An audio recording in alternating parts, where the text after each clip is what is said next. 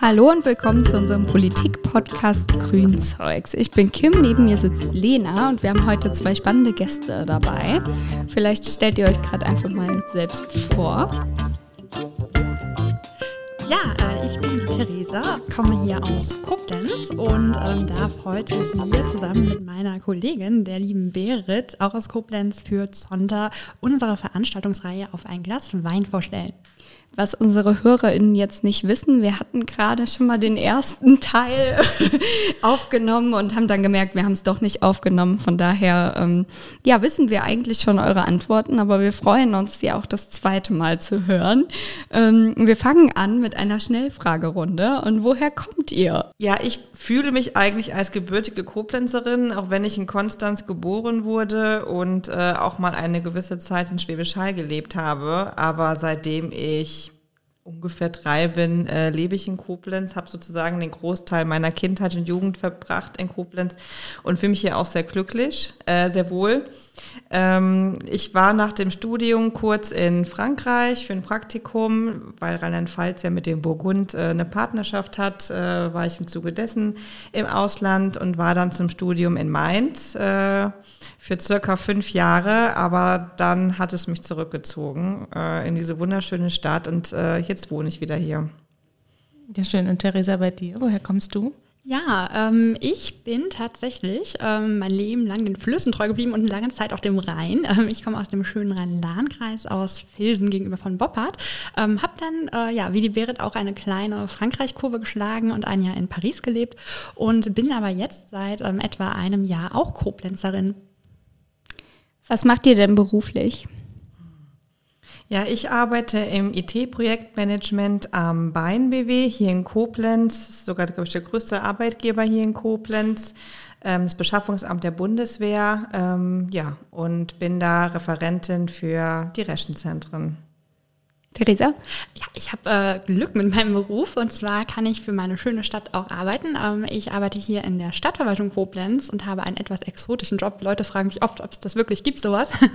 ähm, und zwar schreibe ich in der Pressestelle Reden und Grußworte für den Oberbürgermeister. Und vor allen Dingen, also die HörerInnen wissen ja nicht, wir haben zusammen ähm, studiert, deswegen auch da ist das ja eigentlich untypisch, dann äh, in den Beruf reinzukommen. Ne? Absolut. Und ähm, ich sag mal, man wird an der Verwaltungshochschule, wo wir ja beide waren, ähm, ja sehr auf ähm, in, in Rechtsfächern und in Wirtschaft ausgebildet. Ähm, aber irgendwo hat sich äh, ja jetzt die äh, Leidenschaft zum Schreiben glücklicherweise durchgesetzt, wobei das Know-how aus meinen natürlich sehr hilfreich ist. Ja. ja. solange du die nicht im Gutachtenstil schreibst. Können wir mal versuchen, mal gucken, wie lange die Leute aufmerksam bleiben. Ja, aber richtig schön, dass sich das dann bei dir so entwickelt hat, dass du da das machen kannst. Ähm, genau, was dir Spaß macht.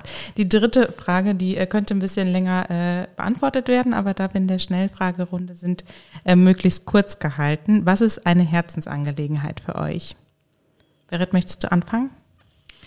Ähm, für mich ist eine Herzensangelegenheit die Vereinbarkeit von Familie und Beruf. Da ich selbst junge Mutter bin, habe ich die Erfahrungen gemacht und auch ähm, die Erfahrung gemacht, äh, wo wir noch Herausforderungen haben.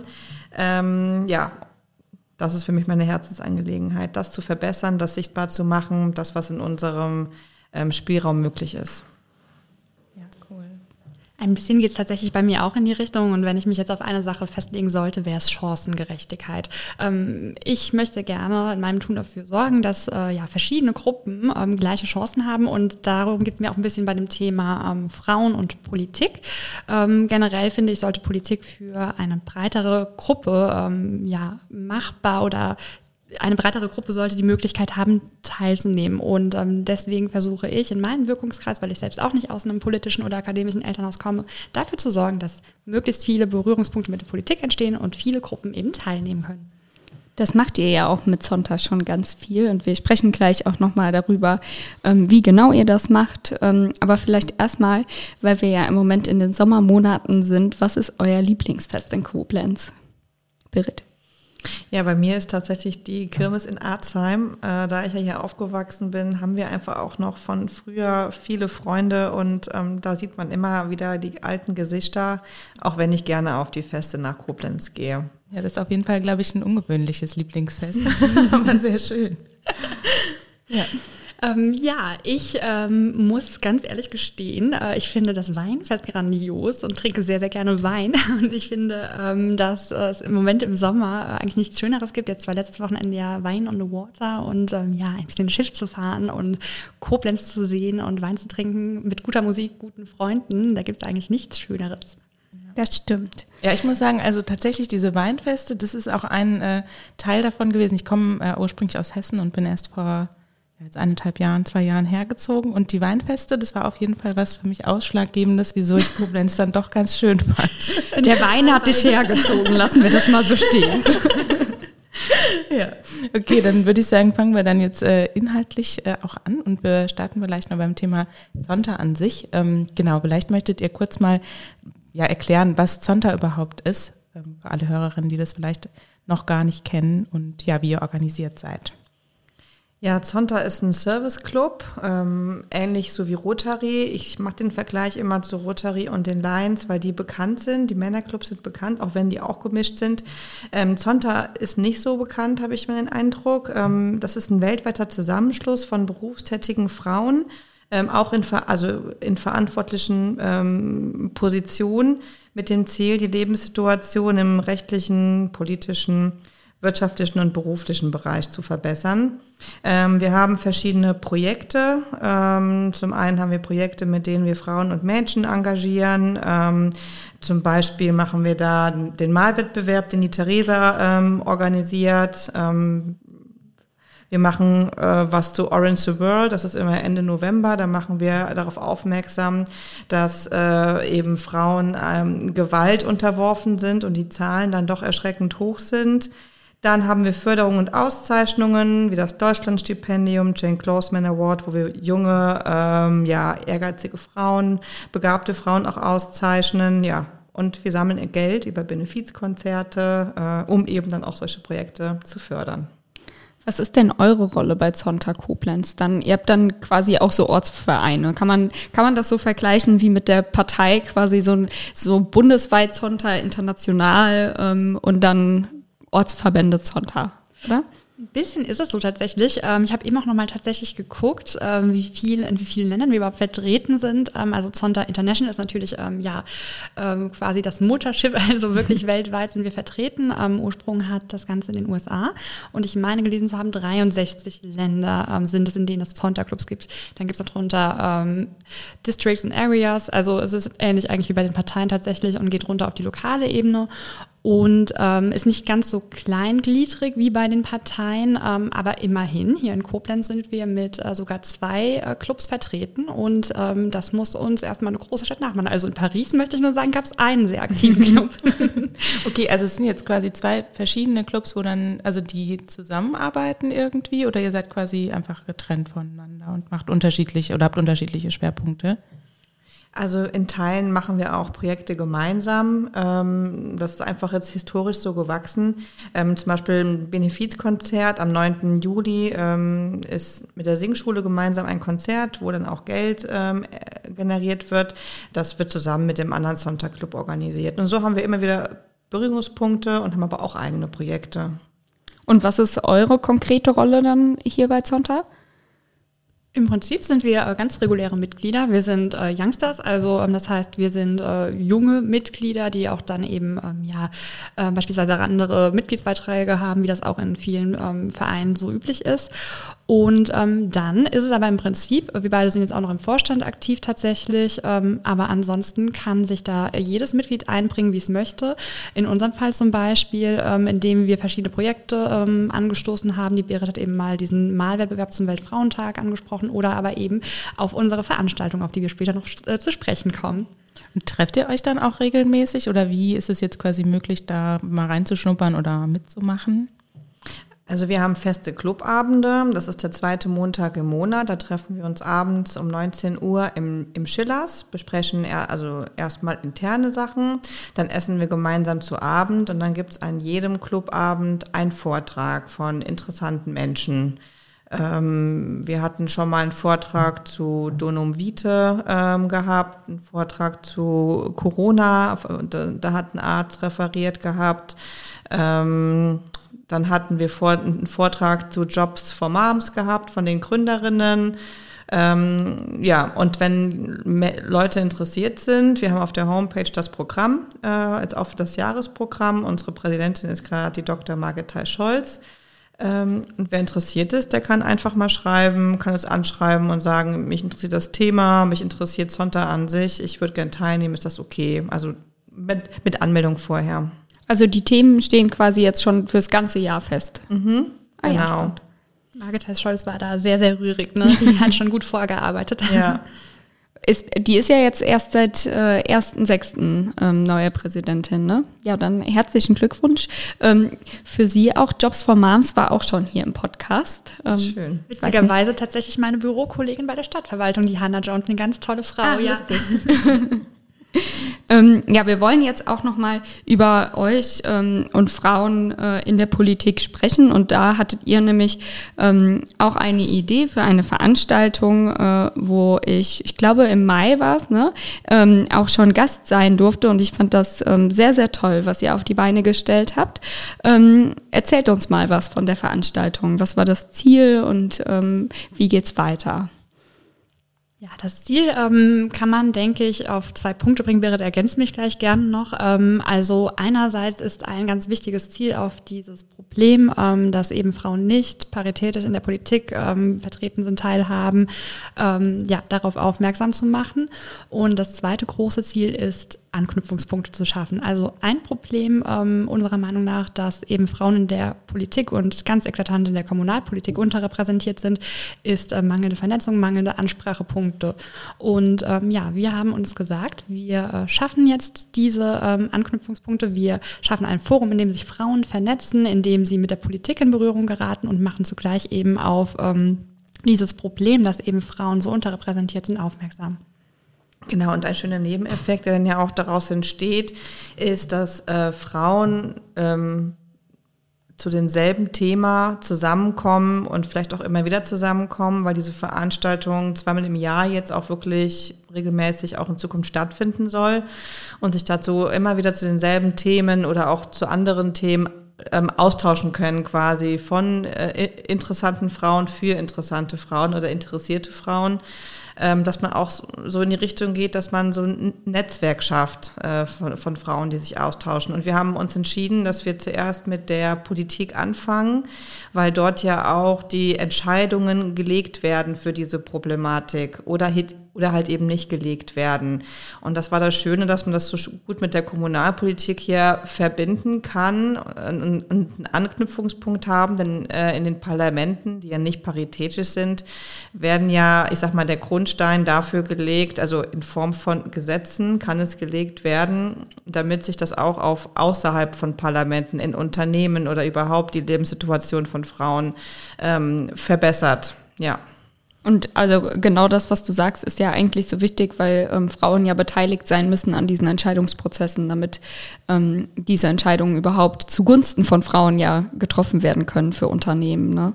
Genau, also ich denke, die Wahrscheinlichkeit ist auch einfach höher, wenn diejenigen, die hinterher davon betroffen sind, auch selber mitentscheiden, wie solche Wege geebnet werden.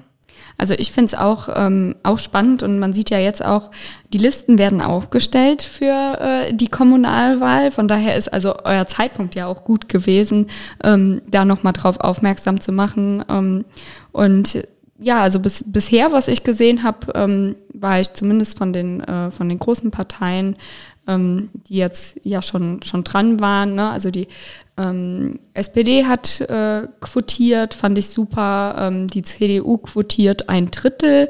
Ähm, ist auch schon mal äh, besser als davor, glaube ich. also, ähm, naja, wir quotieren sowieso. Bei uns ist das keine Frage. Ähm, und von daher äh, glaube ich, hat der Stadtrat ähm, Koblenz die Chance, weiblicher zu werden beim nächsten Mal, was ich sehr, sehr positiv äh, empfinde. Aber vielleicht mal ähm, auf die aktuelle ähm, Situation. Habt ihr da irgendwie Zahlen? Wie sieht es im Moment aus?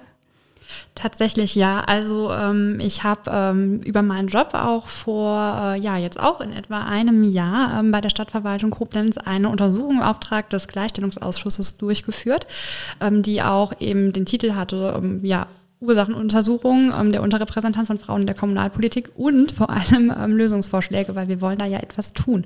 Und ähm, ja, der Frauenanteil ähm, lag zu dem Zeitpunkt, äh, in der Zwischenzeit gab es noch ein paar Verschiebungen, ein paar Wechsel im Stadtrat, ähm, bei rund 32 Prozent.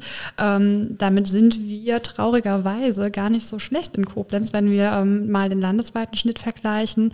Aber ja, äh, wir wollen ja besser werden. Also ich fand es auch krass, weil ich hatte die Zahl auch im Kopf und habe tatsächlich ähm, am Wochenende auch eine, eine Rede auf unserem Landesparteitag ähm, genau zu dem Thema gehalten und habe mir dann auch angeguckt, wie äh, ist das eigentlich im Vergleich.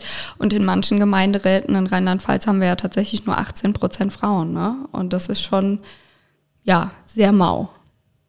Ja, das ist tatsächlich so. Und das Problem dabei ist vor allem auch, wir haben ähm, ein Stadt-Land-Gefälle. Und ich komme ja aus dem Rhein-Lahn-Kreis, einer sehr, sehr ländlich geprägten Region, ähm, in der ich die Untersuchung auch durchgeführt habe. Und ähm, da kann man buchstäblich sagen, es sind auch strukturelle Probleme einfach, die es Frauen nicht unmöglich machen, aber sehr, sehr erschweren. Und man muss ja dann auch noch sagen, dass Kommunalpolitik einfach im Ehrenamt stattfindet, sodass äh, ja, sich viele Frauen da, denke ich, einfach ähm, ja, zurückziehen, nicht aufstellen lassen. Und äh, ich denke, ja, da, da ist wirklich Handlungsbedarf. Ja, und du hast ja eben auch von Lösungsvorschlägen, also dass ihr euch auch damit beschäftigt habt, gesprochen. Was wäre denn für dich so der Lösungsvorschlag, äh, der am besten funktioniert in der Kommunalpolitik? Das ist eine total interessante Frage und äh, so ad hoc äh, nicht so leicht zu beantworten. Also ich habe einen ganzen Katalog vorgeschlagen. Ähm, bei, äh, ja, es gibt verschiedene Ursachen, also gibt es auch natürlich verschiedene Lösungsvorschläge ähm, und es gibt äh, ja ganz verschiedene Bereiche, die wir angehen sollten. Also ähm, ich denke, wir müssen etwas tun, um Ansprache Ansprachepunkte, das habe ich eben schon mal gesagt, zu schaffen. Letztlich war äh, diese diese Durchführung von Netzwerktreffen ein Vorschlag, den ich auch dann der Gleichstellungsstelle unterbreitet hatte. Ähm, die ist übrigens Kooperationspartner bei unserer Veranstaltung. Das heißt, das hat total gut gematcht hier äh, mit dieser Veranstaltung, die wir jetzt in Koblenz haben, auf ein Glas Wein mit.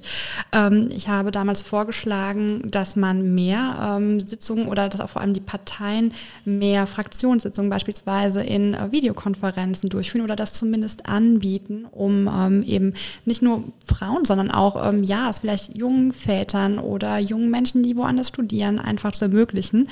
Ähm, das heißt, es gab viele Sachen, die ich äh, vorgeschlagen habe, aber äh, ja, die Umsetzung liegt dann letztlich oft auch bei den Parteien und die sind der wichtigste Player tatsächlich, damit sich hier nachhaltig was verändert, weil die auch die Entscheidung natürlich im Stadtrat treffen über solche, äh, über solche Maßnahmen.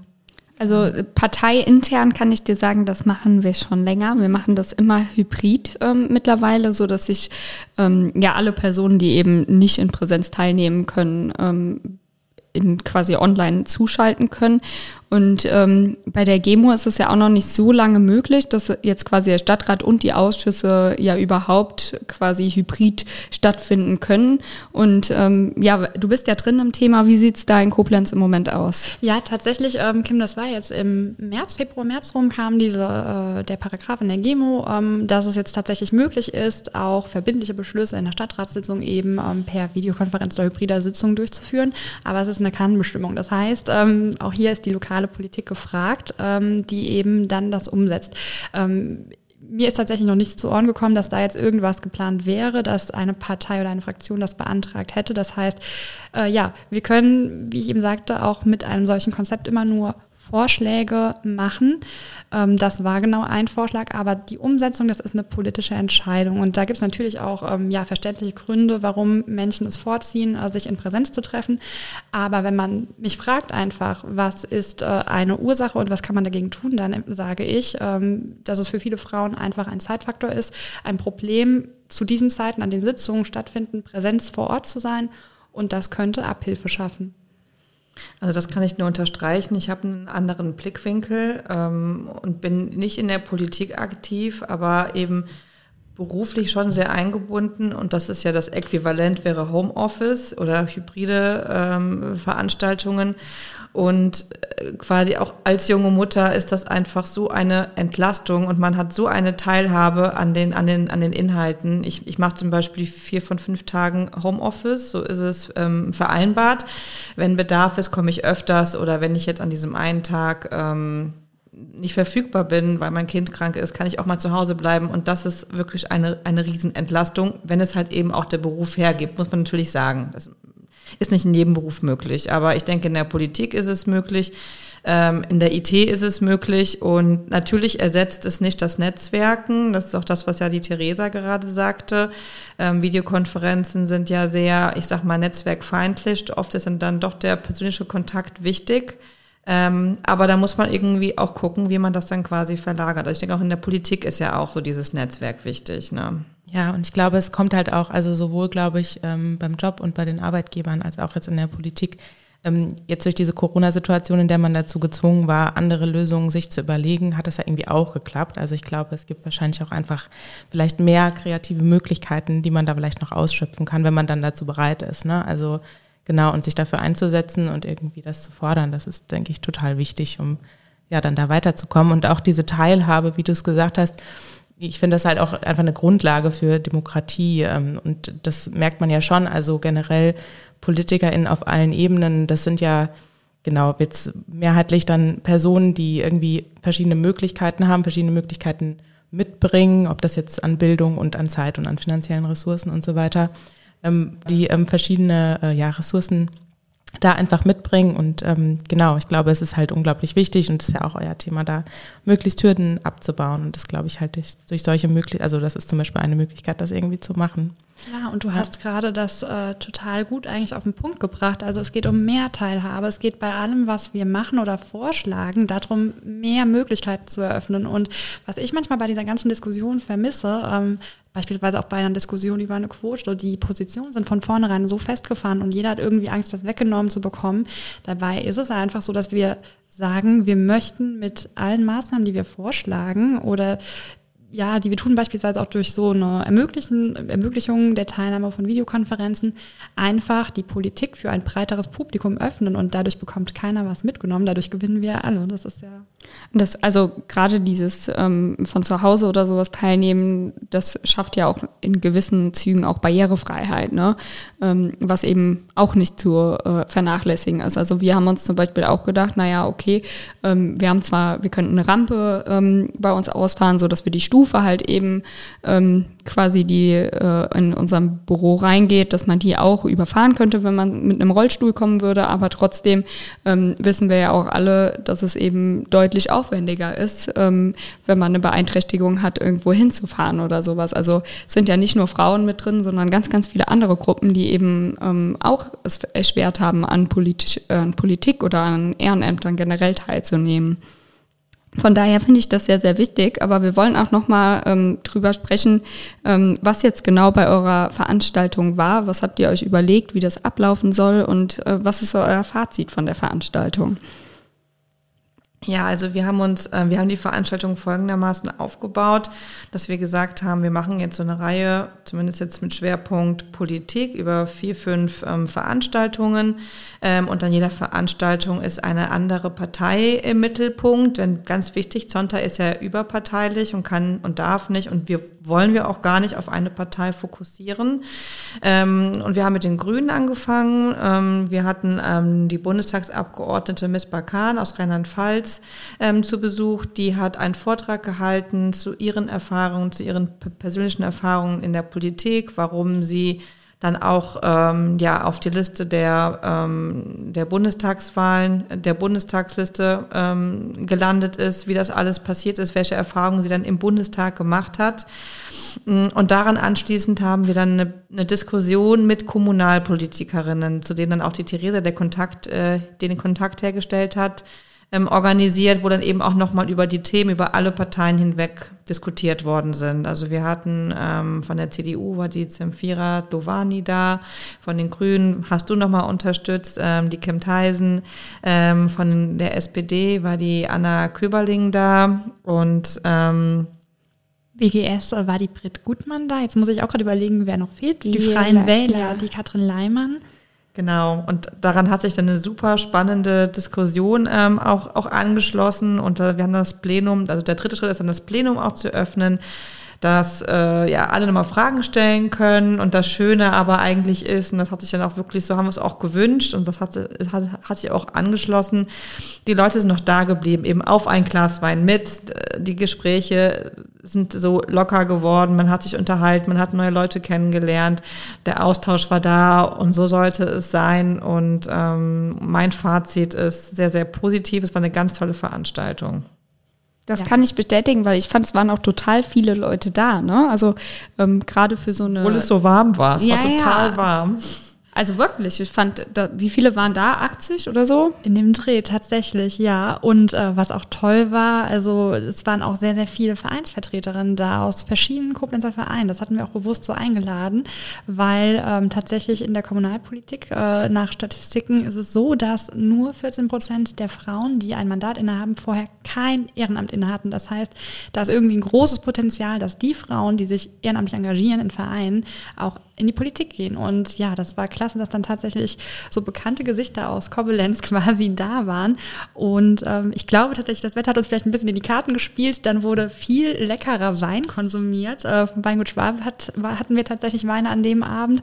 Und es war ein lockerer, geselliger Abend. Und so soll es sein, weil Politik kann und ähm, ja, nicht nur kann, die macht durchaus auch Spaß. Ja, hört sich richtig schön an. Also ich war leider nicht da, aber das nächste Mal äh, muss ich auf jeden Fall auch dazu kommen. Auf jeden Fall. Wann ist denn das nächste Mal und ist da schon was geplant? Also wir haben die nächste Veranstaltung im Herbst geplant und ähm, haben geplant, dass dann auch die SPD den, die Leitperson stellt, also den, die Keynote sozusagen. Ähm, wir sind noch in Klärung, wer es denn wird. Und das Datum wird dann auch festgelegt. Ja, das ist wahrscheinlich immer, ihr sucht, sucht ihr aus Bundesebene nur oder ähm, auch auf Landesebene, weil das ist ja tatsächlich immer, wir wissen es auch, es ist schwierig, wenn man dann ähm, noch jemanden aus Berlin haben will oder sowas für irgendeine Veranstaltung, ähm, wo der Name vielleicht auch ein bisschen äh, bekannt ist oder sowas. Ähm, ja, sind die Termine immer sehr daran gebunden, wann die Leute Zeit haben. Genau so ist es, ja. Da richten wir uns jetzt deswegen auch ein bisschen nach. So ist es. Ja, ja, muss man. Ähm, aber wir wollen auch nochmal darüber sprechen, allgemein, ähm, wie sind denn Erfahrungen von Frauen in der Politik? Ähm, wie nehmt ihr das wahr? Du hast ja auch eine Arbeit ähm, darüber mitgeschrieben. Ähm, wie nehmt ihr quasi auch diesen, diesen Einstieg mit, wie komme ich in die Politik? Ähm, ist der schon mit Hürden verbunden? Also tatsächlich ähm, in dieser Untersuchung war ein großer Block, äh, der in die Ergebnisse eingeflossen ist, ähm, Interviews mit Kommunalpolitikerinnen. Ich auch mit Kolleginnen von euch gesprochen. Ich sage jetzt nicht, wer, die sind anonymisiert worden nämlich, aber das waren sehr, sehr aufschlussreiche Gespräche. Und ähm, das Fazit da ist, dass die äh, Erfahrungen total divers sind. Also ähm, durch die Bank weg haben Frauen ganz unterschiedliche Dinge berichtet, ähm, angefangen von, sie wurden sehr gefördert und sehr willkommen aufgenommen, ähm, bis hin zu, ja, man wird zwar in die erste Reihe gestellt, weil man jung und weiblich ist und das in der Kommunalpolitik gerne gesehen wird oder in der Politik generell und bei den Wählerinnen und Wählern gut ankommt, ähm, aber dann hinter den Kulissen nicht groß mitreden zu dürfen. Also da waren wirklich die Erfahrungen ganz, ganz divers.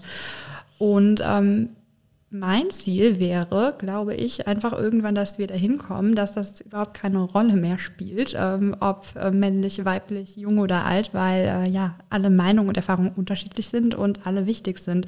Aber tatsächlich ist das aktuell noch so und die Hürden ähm, waren ähm, weniger tatsächlich darin begründet, dass ähm, man irgendwie gesagt hat, hm, ich habe im Wahlkampf äh, bin, ist mir dieses Klischee Frau und nicht kompetent oder hm, kann die Baurecht oder äh, macht die lieber Soziales etc. Das ist den ähm, Damen weniger, den Frauen weniger begegnet, mit denen ich gesprochen hatte. Ähm, es waren tatsächlich mehr diese strukturellen Probleme. Zeitprobleme, ähm, dass Mandate zu zeitaufwendig sind, dass Sitzungstermine ungünstig liegen etc. Und deswegen ja, äh, sollte da der Fokus, denke ich, auch liegen, das anzugehen. Ähm, waren das Frauen mit Kindern oder, oder habt ihr da gar nicht differenziert? Mhm, gute Frage, Berit, weil das tatsächlich einen riesen Unterschied macht. Also ähm, junge Mütter waren auch dabei, genauso wie Frauen ohne Kinder. Ähm, und ja, da waren tatsächlich auch die Erfahrungen natürlich sehr, sehr unterschiedlich. Ähm, interessant war aber auch da, dass die Frauen, die äh, jetzt Kinder hatten, unisono gesagt haben, ähm, sie hatten Unterstützung. Also sie hatten Unterstützung durch den Partner, durch die Eltern. Ansonsten, und das, ähm, ich überlege gerade nochmal, aber das haben sie alle gesagt, wäre das Wahrnehmen des Mandates auch so nicht möglich gewesen. Ich glaube, ähm, das ist auch einfach unvorstellbar äh, viel, was man in Koblenz, halt gerade in Koblenz, weil es eine kreisfreie Stadt ist, ne? also in, ähm, in anderen Gemeinderäten ist es ja nochmal so, dass sich das so ein bisschen verteilt, weil es eben mehrere Ebenen gibt, aber in Koblenz gibt es halt nur äh, den Stadtrat und dann halt noch paar Ortsbeiräte, aber die entscheiden ja nicht ähm, letztendlich. Und deswegen ist ähm, in Koblenz halt ein besonderer Zeitbedarf äh, einfach mit dem Amt verbunden. Ähm, und dann halt eben für, für Frauen oder generell für, für Eltern ähm, ist das eben besonders schwierig ja auf jeden Fall. Ähm, deswegen finde ich es auch wichtig, ähm, dass man halt eben die Möglichkeiten ausnutzt, um mehr Leute mit einzubinden und das Ganze vielleicht auch so ein bisschen flexibler zu machen, ähm, weil wir ansonsten halt eben mehr Schwierigkeiten hier noch bekommen würden. Ähm, aber vielleicht äh, sprechen wir auch noch mal darüber. Du hast jetzt gesagt, irgendwie Vorurteile sind relativ wenig aufgekommen in deiner Umfrage. Tatsächlich, ja. Also da war jetzt keine dabei, die äh, gesagt hat, mir wurde von Grund auf, aufgrund meines Geschlechts, die Kompetenz aberkannt quasi. Ähm, aber was äh, ich eher andersrum ähm, festgestellt habe, ist, dass totale Vorurteile gegenüber der Politik und insbesondere der Kommunalpolitik ähm, bestehen. Also ich habe auch mit Frauen gesprochen, die in Vereinen aktiv waren, aber gerade nicht in der Politik aktiv sind, weil ich interessant fand, hm, ihr möchtet euch für eure Heimatstadt engagieren oder tut es schon, warum denn dann nicht in der Politik? Und da war es eher so, dass so eine recht ablehnende Haltung, ähm, ja, eben bei den Frauen anzutreffen war. Und wenn man sich mal auch die Strukturen der Parteien und Wählergruppen, die im Stadtrat vertreten sind, anschaut, dann war sehr, sehr auffällig, dass beispielsweise die Freien Wähler als eine Wählergruppe, die äh, ja in der Kommunalpolitik ähm, jahrelang gestartet ist ähm, oder da ihre Wurzeln hat, äh, einen relativ hohen Frauenanteil hat, was den ähm, Ortsverband betrifft quasi. Und ich glaube tatsächlich, dass es so ist, dass viele Frauen sich gerne für ihre Stadt engagieren wollen, aber dass Politik erstmal ein wenig vielleicht abschreckt, weil Politik dem Klischee nach, das habe ich das ist mir begegnet in diesen Interviews, ähm, ja, sehr, sehr äh, von Differenzen und Streit geprägt ist und Frauen ähm, einfach, glaube ich, sehr, sehr zielorientiert arbeiten und ähm, gerne lösungsorientiert arbeiten und nicht so ähm, lange streiten oder diskutieren wollen, wobei ich Streit und Diskussion nicht per se schlecht finde, aber das ist einfach, was ich sagen möchte, dass dieses Klischee vorherrscht, dass äh, Politik sehr, sehr zäh und langatmig ist und ähm, ja, das finde ich schade, weil gerade in der Kommunalpolitik kann man natürlich schnell viel vor Ort bewegen. Also sollte es für Frauen eigentlich durchaus interessanter sein. Das ist also ein Imageproblem. Ja, und ich glaube, das ist ja dann wahrscheinlich schon auch, also vielleicht dann nicht direkt als Vorurteil ausgelebt, aber so ein Sozialisationsfaktor. Wenn du jetzt sagst, okay, Frauen ähm, genau, haben irgendwie die Vorstellung von viel Konflikt und sind dadurch vielleicht eher abgeschreckt. Also das ist ja, denke ich, schon was, was irgendwie sozialisiert auch einfach ist ähm, in unserer Gesellschaft, dass äh, da Frauen irgendwie ja das einfach stärker vielleicht abtrainiert bekommen oder es nicht so anerkannt ist, sage ich mal, wenn sie da irgendwie kritischer, lauter ihre Meinung äußern oder so, als das bei Männern dann mit einem ja, ja anerkannten, sehr dominanten Redeverhalten ist. Ne? Was man da vielleicht dann machen kann, was wir im Rhein-Lahn-Kreis gestartet haben, sind Schulworkshops. Also da führe ich pro Jahr drei Schulworkshops durch mit Schülerinnen und Schülern, ähm, um einfach früh eben ähm, diese Verknüpfung zu schaffen und einerseits den Kindern in der Schule, wo eben alle sind, ganz durch mich zu zeigen, okay, äh, Politik ist nicht so, das ist zum Mitmachen da und aber auch andersrum denen zu zeigen, hier, egal ob Junge oder Mädchen, ihr könnt da mitmachen. Und tatsächlich sind wir da aber auch am Überlegen, das nach Koblenz zu holen, weil äh, ja, wie du sagst, es ist äh, auf beiden Seiten, ähm, glaube ich, sollte man äh, mehr Aufklärung, ähm, für mehr Aufklärung sorgen. Ja, und auch, äh, also ich finde das jetzt aber wirklich spannend, dass ähm, grundsätzlich da sonst keine so direkten Vor- oder die Frauen da keinen direkten Vorurteilen ausgesetzt waren, weil ich das jetzt aus meiner Partei zwar jetzt nicht kenne, ähm, aber in meinem Job und auch nicht von meinen Kollegen, sondern eher von äh, Außenstehenden vielleicht, kenne ich das schon ziemlich stark. Also gerade als junge Frau. Ich glaube, meine Lieblingsgeschichte ist, ähm, dass ich, äh, wann war das denn, vor einem halben Jahr etwa ähm, eine Schulung gegeben habe und auf dem äh, Hotel, also in dem Tagungshotel äh, geparkt habe und die haben halt einen extra Parkplatz quasi für die äh, Schulungsleitungen. Und dann habe ich mich da hingestellt und dann ist ein anderer Mann gleich herbeigeeilt und hat mich gefragt, ja, Sie dürfen hier nicht parken, äh, genau, was ich denn äh, hier machen würde. Und ich habe halt gesagt, ja, ich gebe hier eine Schulung, ich darf hier sonst auch immer parken, so als Schulungsleitung. Ähm, genau, darf man das jetzt nicht mehr oder sind da irgendwie die Regeln geändert worden? Und dann guckt er mich so ganz verdutzt an und sagt, Sie sind Schulungsleitung. Und ich war so, hm, ja. Und ja, ich hätte gern auch irgendwie was Schlagfertigeres gesagt, aber ich dachte mir in dem Moment nur, ach Gott, also ja, also ja, wird einem dann irgendwie nicht zugetraut. Und ja, war also jetzt, ja, war auch schon sehr überheblich, wie er das alles gesagt hat. Und da, ja, naja, das ist auf jeden Fall nicht so eine tolle Geschichte gewesen. Das ist dann Altersdiskriminierung vielleicht auch ein Stück weit ja, für die jungen Menschen quasi. Ne? Ja, das stimmt. Ja, also ich, ich glaube auch, dass ähm, dieses, dieses grundsätzliche Kompetenzabsprechen, dass das schon irgendwie noch, noch mit drin ist. Ähm, also aufgrund, ich glaube, es ist beides. Also ich glaube, es ist Geschlecht und es ist ähm, eben Alter, ne? Weil ähm, zum Beispiel bei, bei mir ist ja auch so, ich bin äh, in Koblenz die jüngste äh, Vorsitzende und dann auch noch weiblich. In der Regel gucke ich in ähm, Gesichter, die äh, wahrscheinlich zwei, dreimal so alt sind äh, wie ich und äh, nicht mein Geschlecht haben.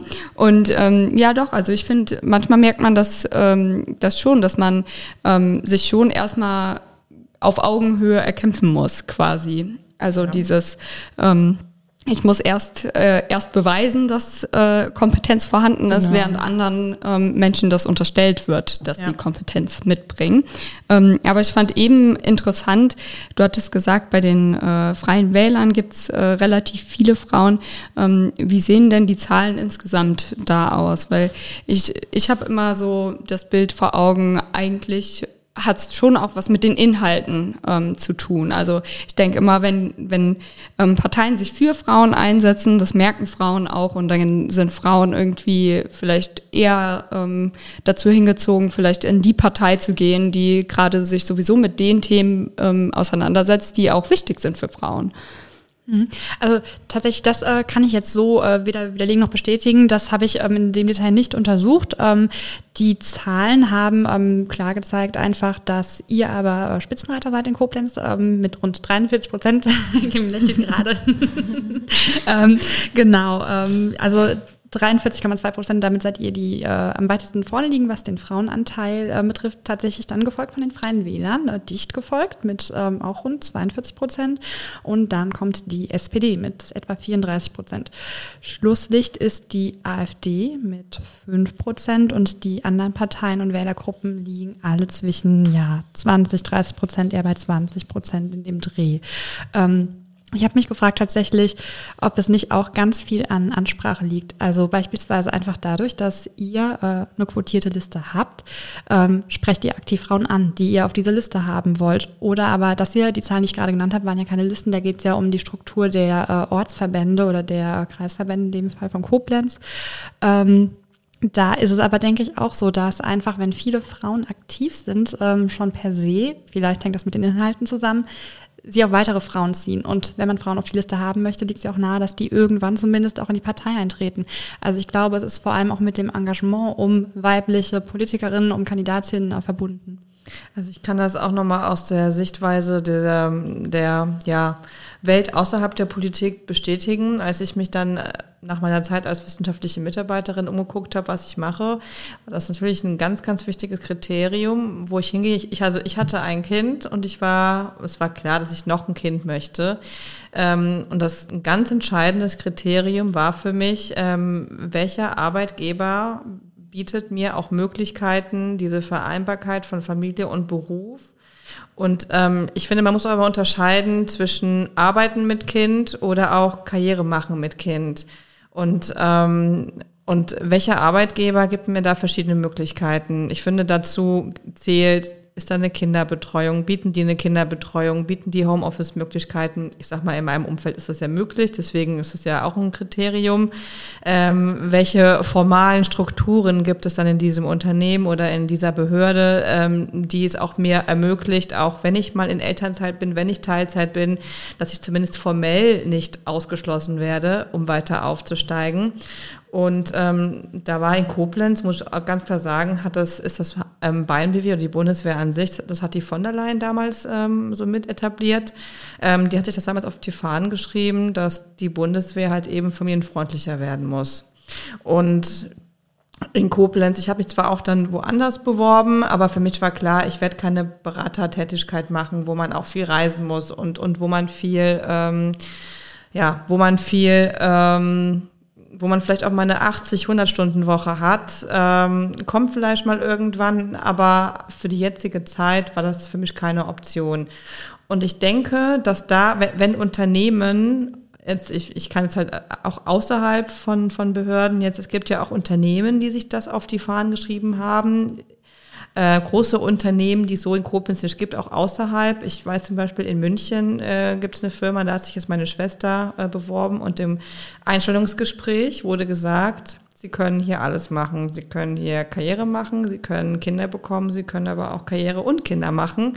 Und ich glaube, wenn man sowas im Einstellungsgespräch sagt ähm, oder vielleicht auch als Eröffnungsgespräch als Partei sagt, kandidiert doch für uns. Und wenn ihr Kinder bekommen wollt, wir unterstützen euch dabei.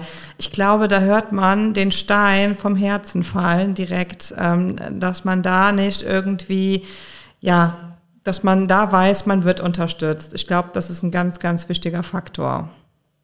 Auf jeden Fall. Wir haben ja jetzt eben auch schon ein paar Mal das Stichwort Quote gehört. Was haltet ihr denn persönlich davon? Ähm, für mich ist die Quote wichtig, aber für mich ist die Quote ähm, der Weg zum Ziel. Ähm, ich denke auch, ich denke zum Beispiel eine Quote auf jetzt, ich sag mal, der höchsten Führungsebene mit Vorstand, wenn dann festgelegt wird 50 Prozent. Man hat aber nie dafür gesorgt, dass genug junge Leute nachkommen. Dann ist das Ganze natürlich, ist das unter Kritik und es fällt in sich zusammen.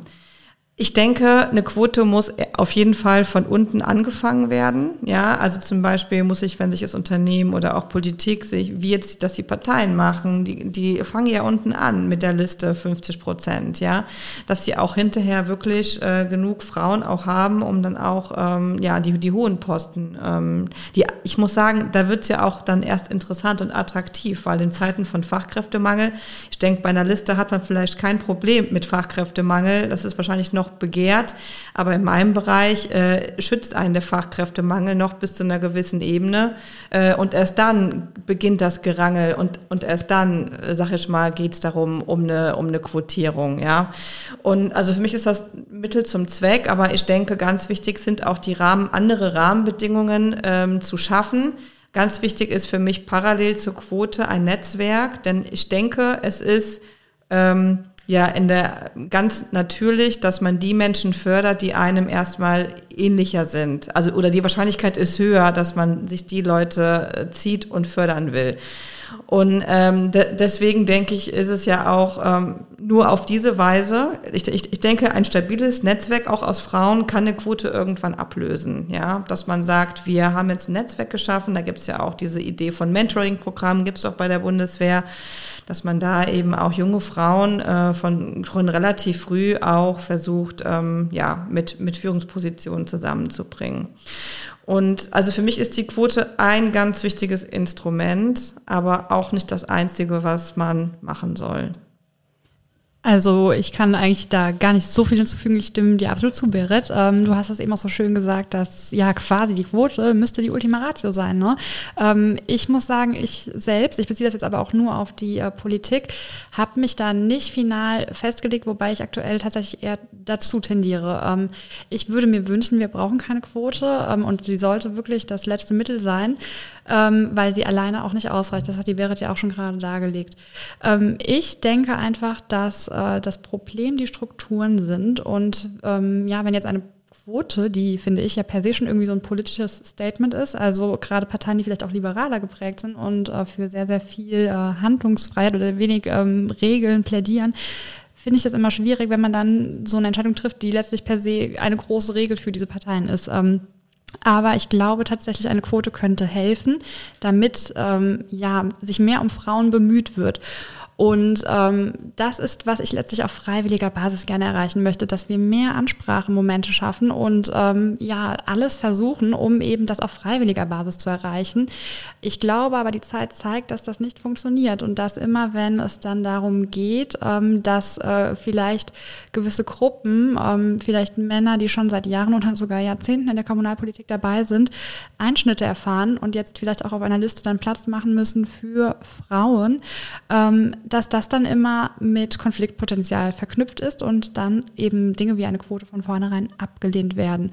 Und was ich, ähm, weshalb ich ähm, auch immer bei der Quote so ein bisschen vorsichtig bin, ist, ähm, dass die Quote direkt Gräben schafft. Wahrscheinlich mit meiner Aussage eben, dass ich eher eine Befürworterin bin jetzt. Dann habe ich vielleicht auch schon einige Zuhörerinnen und Zuhörer verkraut. Ich hoffe nicht, die lieben. ähm, aber ich finde so schade, dass wir das Ziel aus den Augen verlieren. Unser Ziel ist doch, dass mehr Diversität in den Parlamenten herrscht, wovon wir alle profitieren. Und ähm, eine Quote ist nur ein Mittel dazu. Es geht nicht darum, irgendwen auszuschließen. Es geht darum, dass sich mehr Frauen Frauen über diese Quote in der Kommunalpolitik einbringen und dadurch glaube ich auch dann ähm, bessere Voraussetzungen geschaffen werden, weil diese Entscheidung, das hat Berit ganz am Anfang gesagt, ähm, werden in der Politik getroffen, wie Strukturen, wie Lebensrealitäten aussehen und eben auch die in der Kommunalpolitik. Und Berit hat auch eben das Mentoring angesprochen. Ähm, das gab es auch schon auch im Bereich der Politik, in der Kommunalpolitik, ähm, in verschiedenen ähm, Städten in Rheinland-Pfalz, beispielsweise Mainz hat das auch durchgeführt. Das war ein Programm, das vom ähm, Land Rheinland-Pfalz auch gefördert worden ist, das leider aber nicht den gewünschten Effekt nachhaltig hat. Das sind nicht ähm, die Frauen oder der Anteil an Frauen erreicht worden in der Kommunalpolitik, der eklatante Anstieg Anstieg in den Kommunen, die sich beteiligt haben, wie man sich das gewünscht hatte. Und ich finde, das unterstreicht nochmal ganz deutlich, was Berit eben gesagt hat, dass es nicht alleine reicht, mehr Frauen über ein solches Programm oder über äh, vielleicht auch eine Quote ähm, ja auf Listen und die Politik zu bringen, sondern dass wir Strukturen verändern müssen und dann kann es vielleicht mit der Freiwilligkeit auch noch funktionieren. Ja, ich glaube, da ähm, sind wir auf jeden Fall, ich glaube, ich habe das in einer vorherigen Podcast-Folge schon mal ähm, gesagt, dass ich da finde, dass die äh, Grüne Partei jetzt einfach, glaube ich, da ein ganz gutes Beispiel. Ähm, dafür ist, dass eine Quote dann ganz gut funktionieren kann. Bei uns sieht man, ich meine, wir können das auch immer, glaube ich, leichter sagen als die anderen Parteien, weil wir natürlich damit gewachsen sind und sich bei uns jetzt nichts äh, von äh, irgendwie einschneidend verändert. Aber ähm, genau, es ist halt einfach ein ganz gutes Beispiel, wie es funktioniert und da sieht man ja dann, dass wir da. Ich muss sagen, ich war eine Quote lange immer so ein bisschen kritisch gegenübergestellt, weil ich gesagt habe, ich möchte doch, weil ich gut bin, weiterkommen und nicht, weil es eine externe Quote gibt, die sagt, dass 50 Prozent Frauen sein müssen. So, aber da muss man sich, glaube ich, mal andersrum diese Frage stellen, wenn man jetzt Bilder im Kopf hat, auch von gewissen Positionen, die nur mit Männern besetzt sind. Da gab es, ich, ich habe, es hat sich so eingebrannt. Letztes Jahr gab es, ich glaube, das war im Februar, so ein Gipfel von, ich glaube, so ein Weltwirtschaftsgipfel und da saßen nur Männer am Tisch und es ging ironisch durch die Welt, also es war 2022, ja. Und war so ironischer Post auf Instagram, so, und, und du willst mir jetzt also sagen, dass es zu keinem Zeitpunkt in irgendeiner Karriere einer Frau in der Lage war, in diese, also auch diese Position weiterzunehmen, ähm, aufzunehmen, weiterzukommen. Und ich muss sagen, das hat irgendwie für mich nochmal so, ja, einen Klick gemacht, dass man, es geht ja, wenn man auch Karriere macht, nicht darum, dass man gut ist, es geht darum, dass man ein Netzwerk hat. Und, ähm, und ich denke, dadurch hilft einfach die Quote oder es hilft, ähm, wie gesagt, da, dadurch ist es für mich wirklich der Weg zum Ziel, dass man irgendwann dann dahin kommt, dass man sagt, okay, das Netzwerk ist so ausgebaut, wir brauchen sie nicht mehr. Ja, vielleicht können wir nochmal auf den Begriff von dem Netzwerk oder auf dieses Netzwerken an sich ähm, genau eingehen, ähm, weil das ja schon dann im Endeffekt, also neben der Quote halt so ein Instrument sein kann, um diese gläserne Decke dann in einer gewissen ja, Führungsebene, sage ich mal, für Frauen äh, zu durchbrechen. Ähm, wie definiert ihr das so für euch? Einfach nochmal, um das ein bisschen äh, klarer vielleicht zu machen, worum es bei Netzwerken geht oder wie, wie, vielleicht die Situation jetzt auch gerade mit Männernetzwerken in anderen äh, größeren Unternehmen aussieht. Also, Berit, bitte. Also es geht da ja um Sichtbarkeit. Und ich sehe das so, wenn du, äh, und Sichtbarkeit ist auch immer so ein Begriff, der verwendet wird. Und es geht ja, ähm, wie bei Harry Potter beim Trimagischen Turnier. Du musst ja dafür sorgen, dass der Name im Kelch landet, ja, damit der überhaupt gezogen werden kann. Falls jemand Harry Potter kennt, ich bin großer Fan. Und darum, darum geht es äh, für mich bei dem Thema Netzwerk. Ja, ich muss meinen Namen in den Ring schmeißen, damit ich überhaupt die Chance habe, ähm, dass der gezogen wird und dass man weiterkommt. Und wenn, ja, ja, es ist genau das. Es ist ähm, Bekannte zu haben, die um deine Kompetenzen wissen und die im besten Fall vielleicht auch deinen Namen weitertragen. Also ich finde die Harry Potter äh, Metapher grandios. Die hat sehr, sehr gut und sehr bildlich getroffen. Aber letztlich ist es genau das. Und ich glaube tatsächlich, dass Gutsein alleine auch nicht ausreicht, sondern dass es dieses Netzwerk eben braucht. Und ähm, ja, also ihr seid auch in der Politik aktiv. Ähm, ihr wisst das wahrscheinlich nur zu gut. Ähm, es geht viel um Bekanntheit. Es geht um Sichtbarkeit. Sichtbarkeit und gesehen werden. Und äh, deswegen, ja, glaube ich, ist das ganz, ganz wichtig. Und ich glaube aber, dass äh, dieser Begriff Netzwerk, das ist auch eben gesagt, ähm, erstmal so ein bisschen ja, sperrig ist und ich glaube für viele Frauen auch erstmal so negativ behaftet. Netzwerk ist irgendwie so was Schummriges, das passiert im Hinterzimmer, werden da die Deals gemacht. Aber dabei braucht es letztlich Netzwerk, Netzwerke und ich glaube, Netzwerke schaden auch nur denen, die sie nicht haben. Und ähm, die sind ja eigentlich gar nicht negativ. Also gesehen zu werden und mit seinen Kompetenzen gesehen zu werden, ist ja erstmal positiv. Also ich, ich glaube, äh, das ist total richtig, was du sagst. Und ähm, Männer sind halt einfach unheimlich gut und haben halt eben Jahrzehnte, Jahrhunderte lange Netzwerke, die ja schon immer bestehen. Und das sind ja irgendwie so Dinge, die Frauen halt erst noch aufbauen müssen. Ne? Also weil diese ganzen Strukturen von Männernetzwerken, die gibt es schon immer. Wobei ich muss sagen, ähm, das Ganze wird sich auch verlagern. Also, also ja, ich glaube, dass Männer vielleicht auch durch Burschenschaften oder durch andere alte Strukturen da anders aufgestellt sind. Aber ich habe meine andere Schwester, lebt in Berlin, ist bei den Grünen aktiv. Ähm, und dadurch, dass es auch viele junge Frauen, viele junge Mütter bei den Grünen gibt, dann hat man das Netzwerk auf dem Spielplatz, ja. Dann trifft man sich auf dem Spielplatz und dann kann man da nochmal jetzt Sachen besprechen. Es geht, es geht ja gar nicht darum, dass man ähm, jetzt irgendwie da Deals oder so macht, wie das die Theresa gesagt hat, dass es negativ ist, sondern ähm, man ist sichtbar in dieser Welt und ähm, ähm, ja, man muss nicht dafür im Bierzelt irgendwo sitzen, sage ich jetzt mal, ohne Kinder, ja. Und ich denke, genau darum geht es auch. Je mehr Frauen man, man hat und desto mehr andere Lebenssituationen man hat, desto mehr wird, verlagern sich halt eben diese Netzwerke. Und im Prinzip wäre, wenn ich mal so überlege, sind wir auch so ein Mini-Netzwerk, weil ähm, letztlich geht es bei Netzwerken ja auch darum, in der Gemeinschaft stark zu sein und Sachen voraus oder voranzubringen. Und ähm, wir oder generell Zonta ist ja auch ein Frauennetzwerk hier in Koblenz, zwar auch weltweit, aber auch bei uns hier in Rhein und Mosel. Und ähm, wenn ich an diese Veranstaltung jetzt denke, ich wollte immer super gerne so ein Netzwerk treffen oder ein cooles Afterwork für Frauen machen, damit sich Koblenzerinnen kennenlernen. Und das ist über dieses Netzwerk Zonta und auch dann in der gemeinsamen Idee mit der Berit einfach real geworden. Das heißt, man ist im Netzwerk und gemeinsam auch einfach stärker. Ja. Sehr, sehr spannend. Also ähm, ihr begeistert mich für das. Also ich eigentlich, ich bin äh, sehr in dem Thema drin, aber es begeistert mich trotzdem sehr, ähm, was, was ihr macht und wie ihr ähm, es euch auf die Fahne schreibt.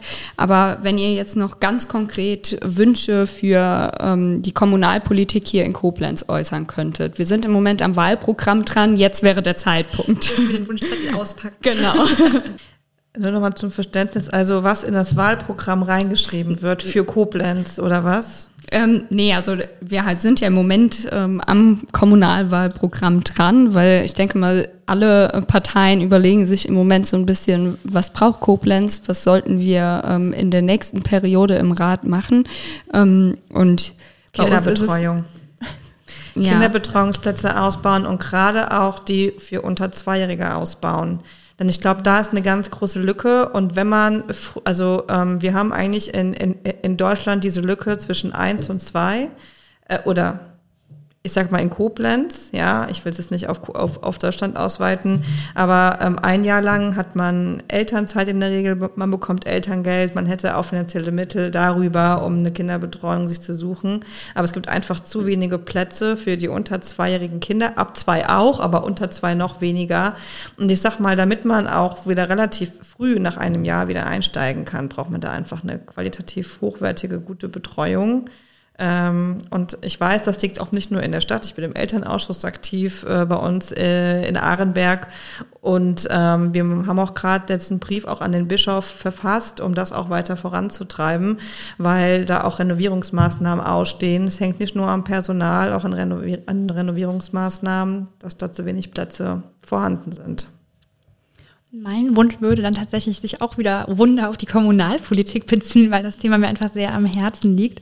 Ähm, ich würde mir wünschen, ohne dass das jetzt naiv klingen soll, dass da äh, mehr miteinander gemacht wird oder mehr miteinander ein Ziel der Parität realisiert wird. Ähm, ich habe ja eben schon mal angesprochen, dass die Quote immer äh, ja so ein Schlagwort ist, das Gräben schafft und dass wir bei aller Diskussion ähm, auch hier über dieses Thema äh, nicht vergessen, dass letztlich ähm, alle von mehr Diversität in den Parlamenten profitieren, dass wir mehr Teilhabe ermöglichen und dass wir, ich habe es eingangs glaube ich gesagt, mehr Chancengerechtigkeit ermöglichen und ähm, an diesem übergeordneten Ziel uns orientieren und dann äh, Lösungen finden, anstatt ähm, direkt per se wegen einem Schlagwort, böses Wort Quote zum Beispiel, als eines von vielen, ähm, ja, uns in unseren Positionen verbeißen. Ich glaube, das war ein sehr, sehr gutes ähm, Schlusswort und hat äh, es sehr, sehr rund gemacht. Mir hat es sehr Spaß gemacht. Vielen Dank, dass ihr da wart. Ja, vielen Dank auch von unserer Seite. Wir haben uns super gefreut, äh, auch im Namen von unserem Sonntag-Club, dass wir hier ein eingeladen worden sind. Ja, sehr wir haben uns sehr gefreut. Ja, nee, uns hat es sehr gefreut, dass ihr hier wart, ja. Und dann sehen wir uns demnächst auf ein Glas Wein. Ja, das stimmt.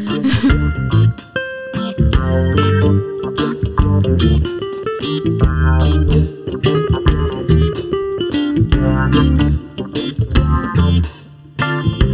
you.